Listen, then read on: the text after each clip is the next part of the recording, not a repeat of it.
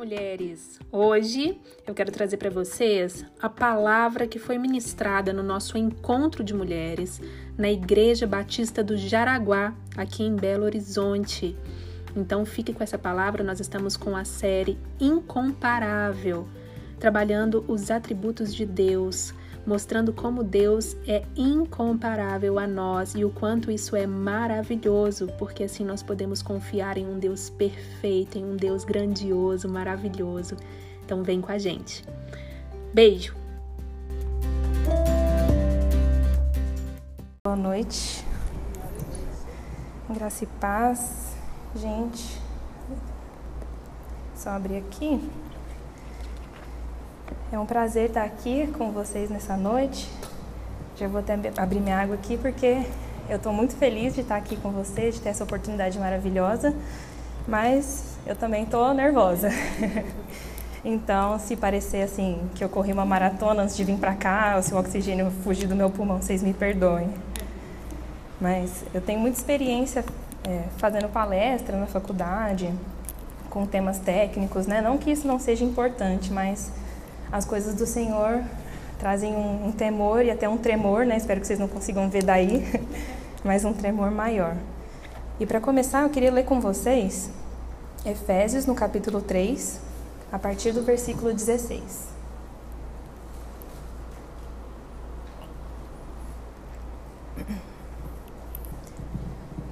Do verso 16 ao 21 fala assim: Peço a Deus que, segundo a riqueza da sua glória, conceda a vocês que sejam fortalecidos com poder, mediante o seu espírito, no íntimo de cada um. E assim, pela fé, que Cristo habite no coração de vocês, estando vocês enraizados e alicerçados em amor. Isso para que com todos os santos vocês possam compreender qual é a largura, o comprimento, a altura e a profundidade, e conhecer o amor de Cristo que excede todo o entendimento para que vocês fiquem cheios de toda a plenitude de Deus.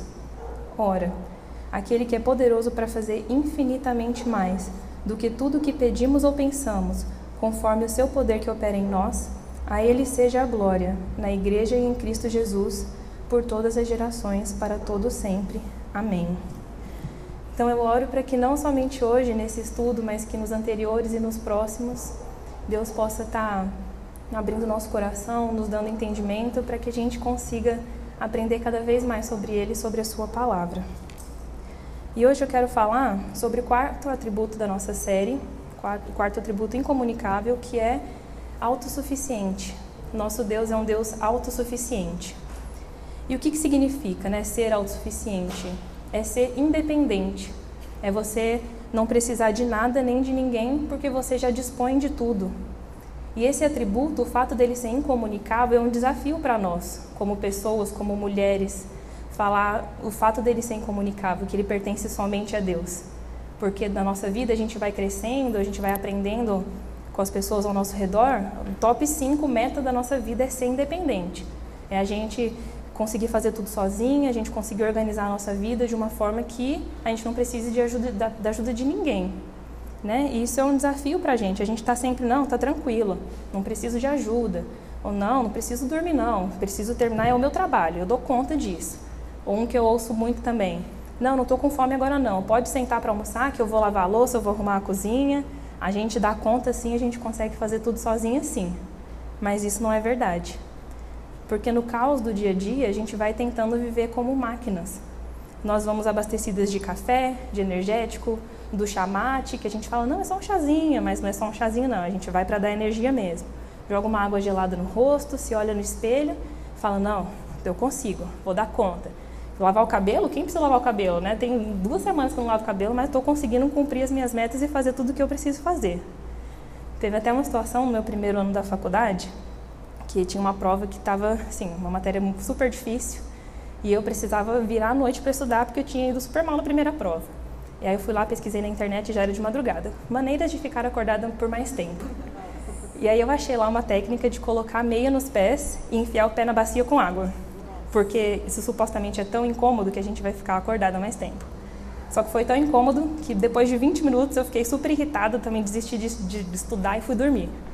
Só que eu tentei ignorar essa minha necessidade, a necessidade do sono, né? uma necessidade tão básica. Falei, não, vou tentar ficar aqui e tal, ser autossuficiente, dona da minha vida, ser autora de tudo que eu faço, mas eu não consigo me bastar em mim mesma. Eu tenho essa necessidade, eu tenho o sono. Só Deus se basta nele mesmo. E é um atributo só de Deus que a gente tenta pegar para nós. Né? A gente acha que nós conseguimos dar conta de todas as coisas, só que ao mesmo tempo a gente acha que Deus não vai dar conta de todas as coisas, né?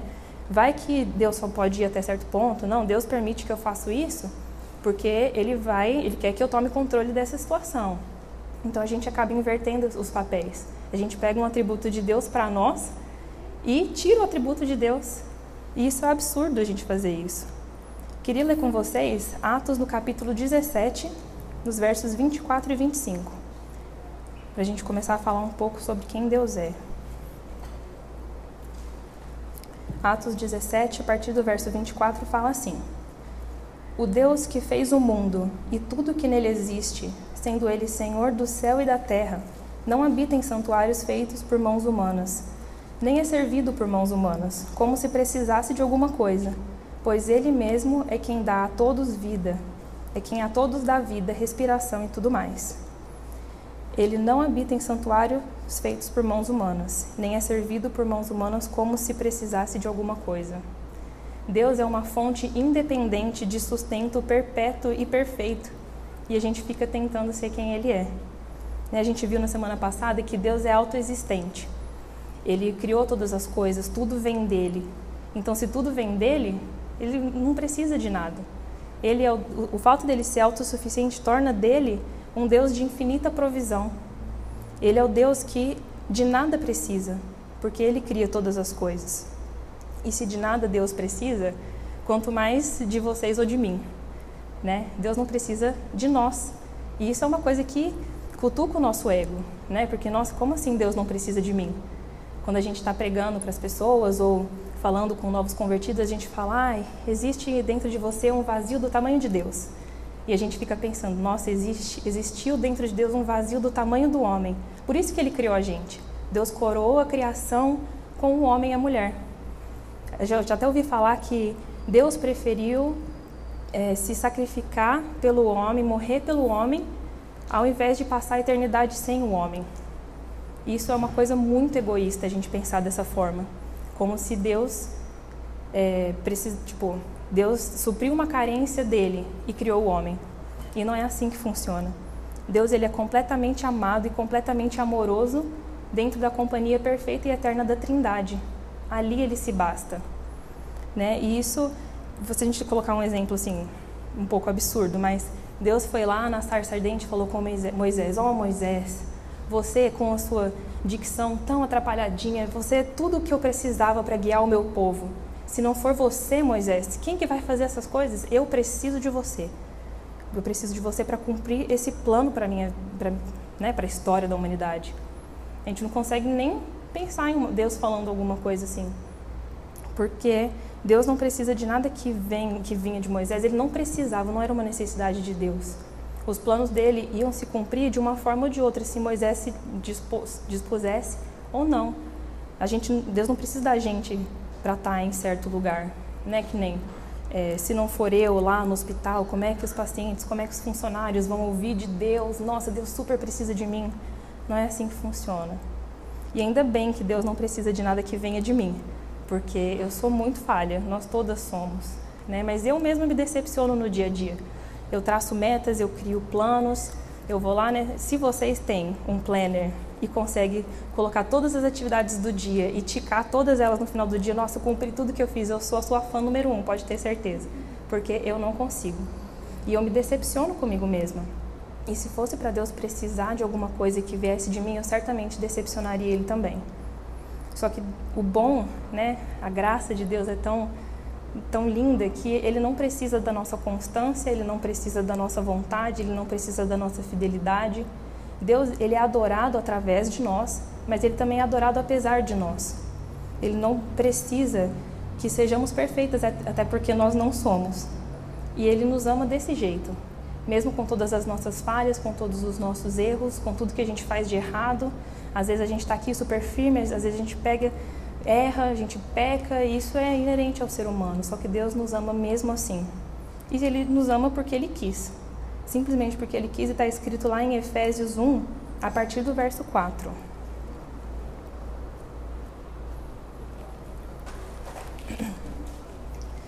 Lá está escrito assim: Mesmo antes de criar o mundo, Deus nos amou e nos escolheu em Cristo para sermos santos e sem culpa diante dele.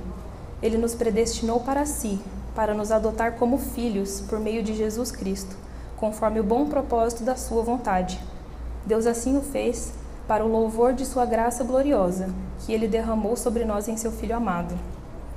Ele nos predestinou para si, para nos adotar como filhas por meio de Jesus Cristo, conforme o bom propósito da Sua vontade. Deus nos ama de forma profunda, infinita e completa simplesmente porque Ele quis. Não porque a gente tem algo para oferecer para Ele, não porque a gente tem algo do qual Ele necessite. E se a gente parar para pensar, o que é necessitar de alguma coisa? Ter uma necessidade é a gente ter limite. Até certo ponto eu posso ir, mas se a minha necessidade a partir desse ponto me faz não conseguir seguir adiante. E como a gente veio estudando, a Fabiana falou, a Carol falou também que Deus não tem limites, foi o primeiro atributo que a gente viu, o atributo de Deus ser infinito. Então, como é que ele seria um Deus com necessidade se ele não tem limites? Né? Imagina que perigo se Deus necessitasse de alguma coisa que vem de mim, porque até aqui Deus consegue vir. A partir daqui ele precisa de algo que eu tenho. Olha só que poder absurdo que estaria na minha mão, né? Deus vai até certo ponto, depois sou eu que controlo. E nós, como seres humanos, cheio de falhas, o que, que a gente ia fazer com tamanho poder? A gente ia manipular Deus, com certeza. Só que, né, lá em Tiago, no verso 1, a part... no, nos versos, no capítulo 1, versos 13 e 14, fala que Deus não pode ser tentado. Lá fala: ninguém ao ser tentado diga sou tentado por Deus, porque Deus não pode ser tentado pelo mal e ele mesmo não tenta ninguém. Ao contrário, cada um é tentado pela sua própria cobiça, quando esta o atrai e seduz. Então, as nossas necessidades, as nossas vontades, tentações, elas prejudicam o nosso julgamento da situação, justamente porque a gente precisa disso, então a gente não mede muitos esforços para fazer alguma coisa. Eu tenho até um exemplo engraçado: a minha avó foi viajar para outro país no final do ano. E aí ela decidiu fazer um diário de viagem e mandar vários áudios para minha mãe contando tudo o que estava acontecendo. E teve um dia que ela mandou um áudio super furiosa falando que ela estava no aeroporto esperando o voo dela e que ela teve estava com fome e comprou uma pizza e na hora que ela foi pagar a conta veio um valor absurdo e que ela estava super revoltadíssima. Isso foi a gente, a gente entende como é que é comida de aeroporto, né? Se a gente está com fome, confinado naquele lugar, a gente vai pagar 20 reais num café coado com pão de queijo. E se a gente quiser um café expresso, vai para 25, 30 reais. E é, é uma necessidade nossa que prejudica o nosso julgamento daquela situação e faz com que a gente pague um absurdo numa comida porque a gente está naquele lugar. Então, é, Deus seria facilmente manipulado se ele precisasse de alguma coisa. Nós teríamos essa capacidade, porque ia prejudicar o julgamento. Só que a necessidade é algo inerente do ser humano. Né? Então, a gente tem o nosso julgamento prejudicado quando precisamos de algumas coisas, só que a gente está sempre precisando de alguma coisa. A gente tem sono, a gente tem fome, a gente tem necessidade de amor, de afago, de diversão, de se comunicar. A gente sempre precisa de qualquer coisa, todos os dias. Não tem um dia que a gente não precise de algo. E como cristãs, a gente acaba atrelando essa nossa necessidade de alguma coisa ou essa nossa falta, algo que, que a gente realmente não está tendo naquele momento, com a ausência de Deus. Ou pior ainda, com um pecado. Né? Por exemplo, em 2019, eu passei por um período que eu estava enfrentando a depressão e eu estava lá, né, assim, tentando viver o meu dia a dia, tentando ser mais forte, me tratando, claro. Até que chegou uma pessoa e falou para mim: Não faz o menor sentido você estar tá com depressão. Como assim? Você tem uma família que te ama, você está fazendo o curso dos seus sonhos, você tem amigos, você tem namorado, você tem tudo. Por que, que você está triste? Com certeza você se afastou dos caminhos do Senhor. Ou tem algum pecado aí que você cometeu, que você não está lembrando, porque tristeza assim do nada não vem. Por que, que a gente tem que associar? Né? Eu fiquei pensando, gente, como assim? Né? Era uma necessidade minha como humana, era uma necessidade minha de saúde mental, era uma necessidade física minha. Só que a gente fica pegando essas coisas e atrela a falta de Deus, a ausência de Deus. E não tem nada a ver, Deus teve um propósito em nos fazer com necessidades, com algumas dificuldades, né? Nós temos necessidades físicas, psicológicas, financeiras, sentimentais. E o propósito de Deus nisso tudo é que na nossa mais profunda incapacidade né, e insuficiência, a gente se volte justamente para aquele que tem infinita provisão, para aquele que pode nos ajudar em toda e qualquer situação. Só que mesmo dessa forma, mesmo Deus tentando fazer com que a gente se volte para quem pode nos ajudar, a gente continua negando a ajuda. A gente nega a ajuda da nossa família, dos nossos amigos. Às vezes tem uma mãe de primeira viagem que está aí, né, toda desesperada com o primeiro filho, não sabe direito o que fazer, mas está olhando lá no Instagram, tem uma mãe de três filhos que está com as luzes perfeitas, a manicure está em dia, então não, eu tenho que dar conta, não vou pedir ajuda para minha família de jeito nenhum. A gente nega ajuda de médicos, tem aquele probleminha lá, aquela manchinha, aquela coisa que está doendo, mas não, vai se resolver sozinho. A gente nega ajuda de pastores na nossa caminhada cristã, de psicólogos, de fisioterapeutas. Quantas de nós não tem lá na gaveta 10 sessões de fisioterapia para fazer para melhorar aquela dorzinha ali que a gente fala, não, vai resolver sozinha. A gente acha que tem 100% do controle da nossa vida. E se Deus é autoexistente, como a gente já viu na semana passada, ele não somente criou todas as coisas, mas ele detém o controle de todas as coisas. Então, para que, que a gente insiste em querer ter o controle de todas as coisas se quem tem é Deus? A gente se coloca no papel dele. A gente nos coloca no trono das nossas vidas, adorando a nós mesmas, achando que o nosso julgamento e que as nossas decisões são as melhores de todos. Mas Deus, claro, né, na sua infinita sabedoria, fez com que nós não apenas precisássemos dele, claro, a gente precisa de Deus acima de todas as coisas, mas para que a gente precisasse uns dos outros também, né? A Bíblia mesmo nos fala que nós somos um corpo. Deus lá em Gênesis criou o homem e a mulher, criou o homem e falou não é bom que o homem esteja só. Foi lá e criou a mulher. Só que aí no Novo Testamento, isso vem e muda tudo, vai além do casal, vai para a comunidade. E aí lá em 1 Coríntios 12, 21 fala: Os olhos não podem dizer à mão, não precisamos de você. E a cabeça não pode dizer aos pés, não preciso de vocês. E a gente volta mais uma vez no que o pastor Zé Renato falou pra gente, que eu não sou igreja sozinha. Nós somos igreja. A gente até falou no encontro de jovens, o pastor João falou, cantou aquela musiquinha, né? Eu preciso de você, você precisa de mim, nós precisamos de Cristo. Até o fim. E nós precisamos umas das outras, uns dos outros. A igreja é uma comunidade, vive um sistema que flui, uma parte precisa da outra. E com toda a nossa falha, com todas as nossas necessidades, Deus teve esse propósito porque ao longo da nossa caminhada cristã, a gente tem que ir rumo à dependência e não à autonomia.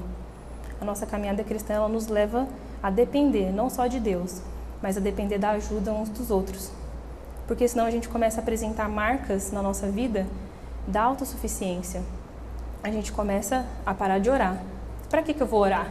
Quem que eu vou agradecer?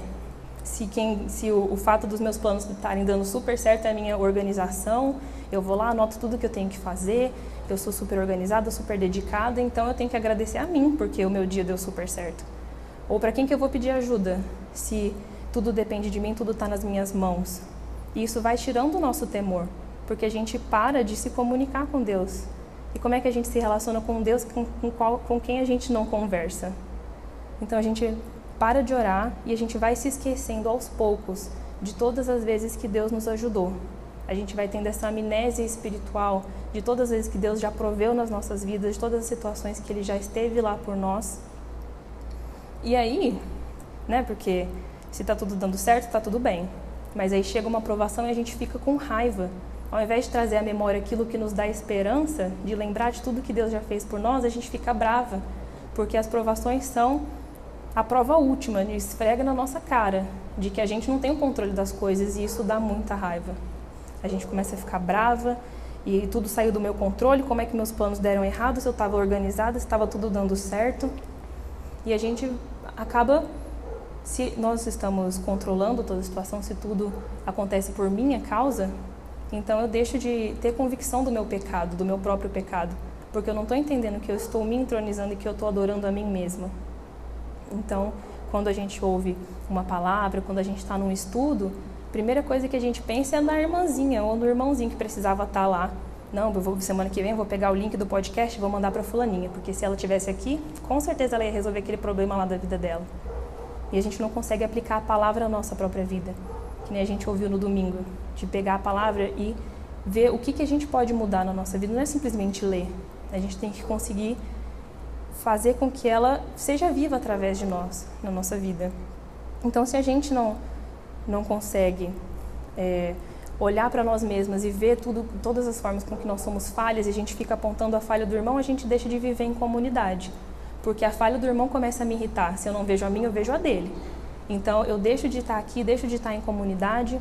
Isso vai fazer, vai fazendo com que eu deixe de prestar contas, o que é uma coisa muito importante na nossa vida em comunidade. A gente tem que ter alguém ao nosso lado para que a gente é, compartilhe das dificuldades, para que a gente confesse os nossos pecados, para ter alguém que vai estar lá, vai estar nos apoiando, vai estar orando com a gente, por nós.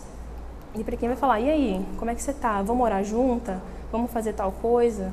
A prestação de contas para os nossos irmãos que nós confiamos, com as pessoas que nós temos mais proximidade, que Deus colocou no nosso caminho, é algo muito importante. Então a gente deixa de ser humilde, também é outra marca da autossuficiência. Porque se eu não quero a ajuda do meu irmão, se eu vou parar de viver em comunidade, não tenho que prestar contas para ninguém, então o meu ego está lá em cima. Eu viro uma pessoa soberba e viro uma pessoa dissimulada também. Porque se a minha vida está tudo dando tão certo, supostamente, pelo menos é isso que eu quero que as pessoas vejam de mim. Então eu chego aqui e falo, não, porque está tudo super bem e tal, a casa está lá desmoronando lá. Só que a gente não quer que ninguém saiba, porque nós temos o controle. Ninguém precisa saber que eu estou desorganizada ou que os meus planos não estão dando tão certo assim porque eu estou deixando tudo escapar por entre os dedos como se fosse areia. E assim, eu estou falando isso, não sei se vocês estão percebendo, mas isso é exaustivo. Viver uma vida assim, uma vida que a gente não não quer ajuda, que a gente não aceita ajuda, que a gente não se coloca no papel, no, no lugar de ser ajudado, isso leva a gente à, à exaustão. Eu, uma coisa que aconteceu comigo por exemplo, eu tenho uma confeitaria. Em 2019 eu comecei a fazer docinhos, né? Queria fazer brownie recheado, então eu ia lá, eu fazia massa, eu cortava no meio, fazia o recheio, recheava, embalava, vendia, eu fazia tudo. Até que eu me aventurei em fazer ovo de Páscoa. Falei, não, vou conseguir fazer ovo de Páscoa. Glória a Deus, deu certo, só que deu certo demais para uma pessoa só. Então eu estava virando noite, tentando fazer as coisas, e eu me propus a fazer aquilo. Eu ia fazer a Páscoa, eu ia conseguir fazer doce para Páscoa, então eu tinha que ir até o final. E eu estava lá virando noite depois de noite, e eu não queria pedir ajuda, porque se eu pedisse ajuda, seja para minha mãe, seja para minha irmã, para quem quer que fosse, isso ia mostrar para mim mesma que eu não me organizei direito, que eu, me, que eu quis fazer algo que estava além do meu alcance. Então eu estava com o meu ego lá, com o meu orgulho, não queria pedir ajuda para ninguém. Não pedi. Minha mãe veio, começou a me ajudar, e acabou dando tudo certo. Eu estava dormindo nas horas que eu precisava e acabou que a confeitaria cresceu e hoje a minha irmã trabalha com a gente, hoje somos nós três. Mas até que ponto eu tive que chegar? Quão exausta eu precisei ficar para perceber que sozinho eu não ia conseguir? Talvez, não, talvez nem, não, com certeza. A minha confeitaria não chegaria onde ela chegou hoje se não fosse a minha mãe e a minha irmã me ajudando, se não fôssemos nós três trabalhando juntas. E a gente tende a querer abraçar o mundo, pegar todas as responsabilidades para gente. A gente quer provar alguma coisa que a gente nem sabe que é para alguém que a gente também nem sabe quem é. E esse fardo vai ficando pesado. É uma vida de fachada que a gente tenta falar para os outros e para nós mesmos, insistir nisso, que a gente dá conta de todas as coisas, pega todas as responsabilidades, às vezes está aqui na igreja, não, eu arrumo as cadeiras, não, eu sirvo o lanche, não, eu estaciono não sei o que lá, e na vida é, da igreja, no trabalho, em qualquer lugar, em casa, com as tarefas de casa, a gente vai colocando o nosso corpo e a nossa mente no limite até que a gente chega no resultado trágico. Né, que hoje em dia está falando muito sobre o burnout relacionado aos profissionais da saúde, a pandemia, depressão, ansiedade, crise de pânico, transtorno alimentar, insônia. A gente vai colocando nós mesmos no limite por causa de falta de humildade, de humildade do nosso ego mesmo essa incapacidade nossa, falta de coragem, talvez, de admitir que eu preciso realmente de alguém para me ajudar. E Jesus veio ao mundo e se fez homem e tirou necessidade de várias pessoas. Ele tirou a fome de 5 mil pessoas com pães e peixes. Ele foi, era uma necessidade de fome. Ele tirou uma necessidade física de um cego que voltou a ver, de um aleijado que começou a andar. E mesmo sendo 100% Deus, ele era 100% homem, ele tinha as necessidades dele também. Jesus dormia, Jesus comia, ele precisava da companhia e do consolo dos seus discípulos.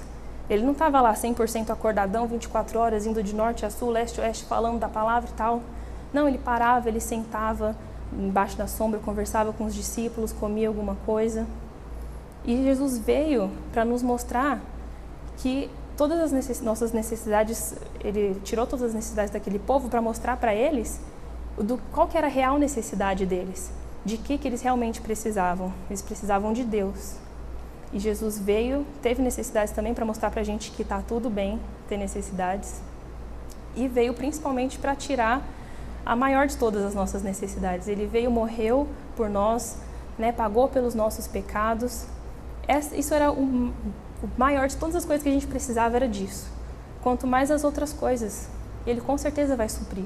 Se ele já veio, já morreu por nós na cruz, que era o número um que a gente precisava, as outras coisas não se tornam insignificantes.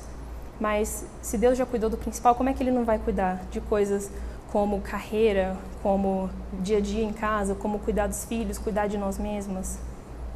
Né? A gente tem que realmente entender que Jesus já veio, já supriu essa nossa necessidade e a gente tem que abrir mão do controle das nossas vidas, parar de idolatrar nós mesmos. E a gente tem que realmente se colocar vulnerável diante de Deus. Pedir para que Ele nos dê um coração ensinável e que a gente todos os dias louve a Ele e agradeça a Ele, porque Ele é o Deus que provê. Ele tem infinita misericórdia, infinita provisão. Então, que todos os dias a gente possa entender isso.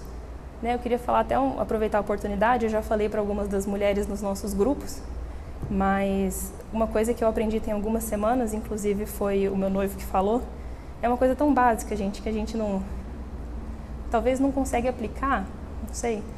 Mas Jesus nos ensinou a oração do Pai Nosso.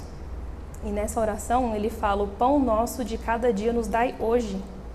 Não é o pão nosso da semana que vem, não é o meu pão lá daqui um mês, que eu já estou preocupado com aquilo lá. E eu estou querendo controlar as coisas para que tudo lá dê certo. Não, é o pão nosso de cada dia. E Deus vai, vai nos dar, vai nos dar hoje. Então, que nem Paulo disse lá em Filipenses, para finalizar, Filipenses 4, 19, Paulo disse: O mesmo Deus que cuidou dele nos suprirá todas as necessidades por meio das riquezas gloriosas que nos foram dadas em Cristo Jesus. Então Deus vai suprir todas as nossas necessidades. A gente só tem que deixar que ele faça isso.